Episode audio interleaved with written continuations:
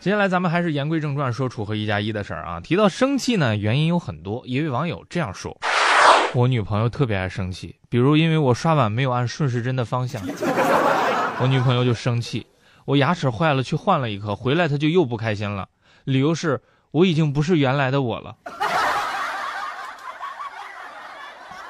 所以建议大家都能向下面这位同学学习一下，要少生气。一个有故事的医生，这是怎么回事呢？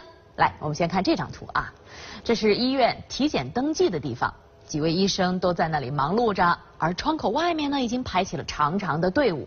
这一幕应该是医院里头很常见的场面啊，没什么与众不同的。可是我把这张照片放大一点，你注意到没有啊？在这位医生面前，电脑旁边那个窗口玻璃的背面。贴着一张 A4 纸，上面打印了三个大字：“不生气。”哎呀，我估计这位平常在家里可能也是个火爆脾气啊。但是既然干了这个工作，在窗口每天要面对这么多焦急的患者，就想时刻提醒自己不要生气，不要发火。有网友表示，建议再加三个字。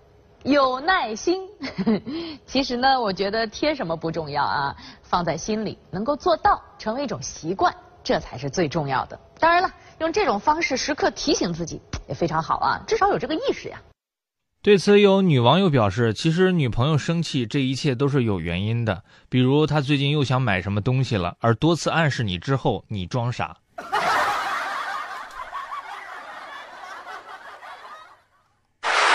关于包子，我始终在想啊，咱们的先人真是太有才了啊，能够创造出这么好吃的东西，尤其是包子里边它还有馅儿，多神奇啊，简直就是点睛之笔。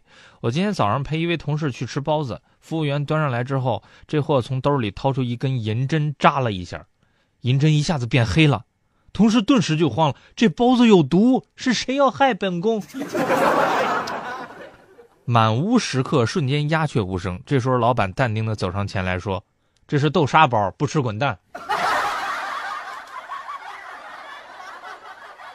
其实豆沙包也属于正常的。要是出了个什么包子里边卷披萨，不知道大家想不想尝一尝呢？包子啊，是咱们中国的传统美食，馅儿是在里边的。那老外呢，有一种食物叫披萨。馅儿是外面的。有一位美国人叫埃里克斯，有一次到中国出差，他又突发奇想啊，就觉得把这包子和这个披萨能够结合一下，这应该是一个很好吃的东西。于是呢，他把咱们常规的包子馅儿换成了披萨馅儿，什么奶酪啊、西红柿啊等等等等。他呢还给自己的这种食物起了一个很有趣的名字，叫什么？叫包萨哈。咱们来看这个图片啊，这个就是包萨哈。应该就是包子和披萨的这个缩写。去年呢，他还专门辞职来到了中国卖他的包萨。现在呢，已经有 B B Q 烤鸡和辣味夏威夷等等口味了。两个包萨二十块钱，咱们来看一下啊，就是就这卖相的东西，他卖二十块钱一个啊，确实不便宜。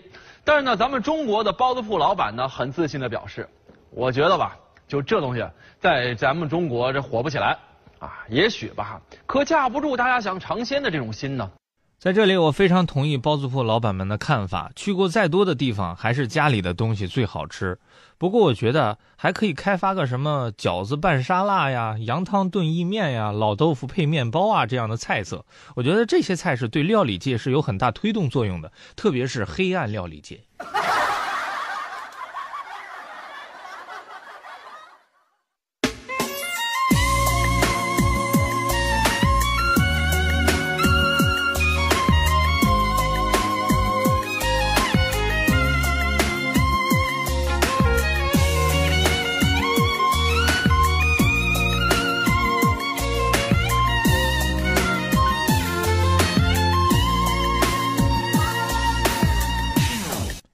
所谓酒后代驾，就是由一名专业的司机代替驾驶员，将喝多了的这个司机带连人带车送回家。大家都说，酒后代驾，代驾的不仅是你的车，还是你的人生，不然很可能这就是你最后一次开车。但是总有人搞不明白代驾的意义啊，请一位代驾，结果让代驾司机坐在副驾驶上啊，也是醉了。喝酒不开车，开车找代驾。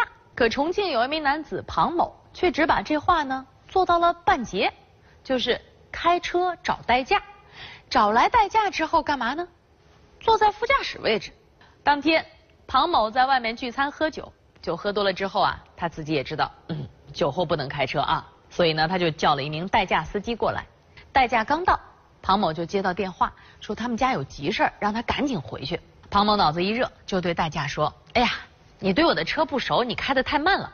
我喝的也不多，还是我开吧，你坐副驾驶帮我看着就行了。拜托。”哎。像你这样，就算请来三个代驾围着你坐，你也还是酒驾呀。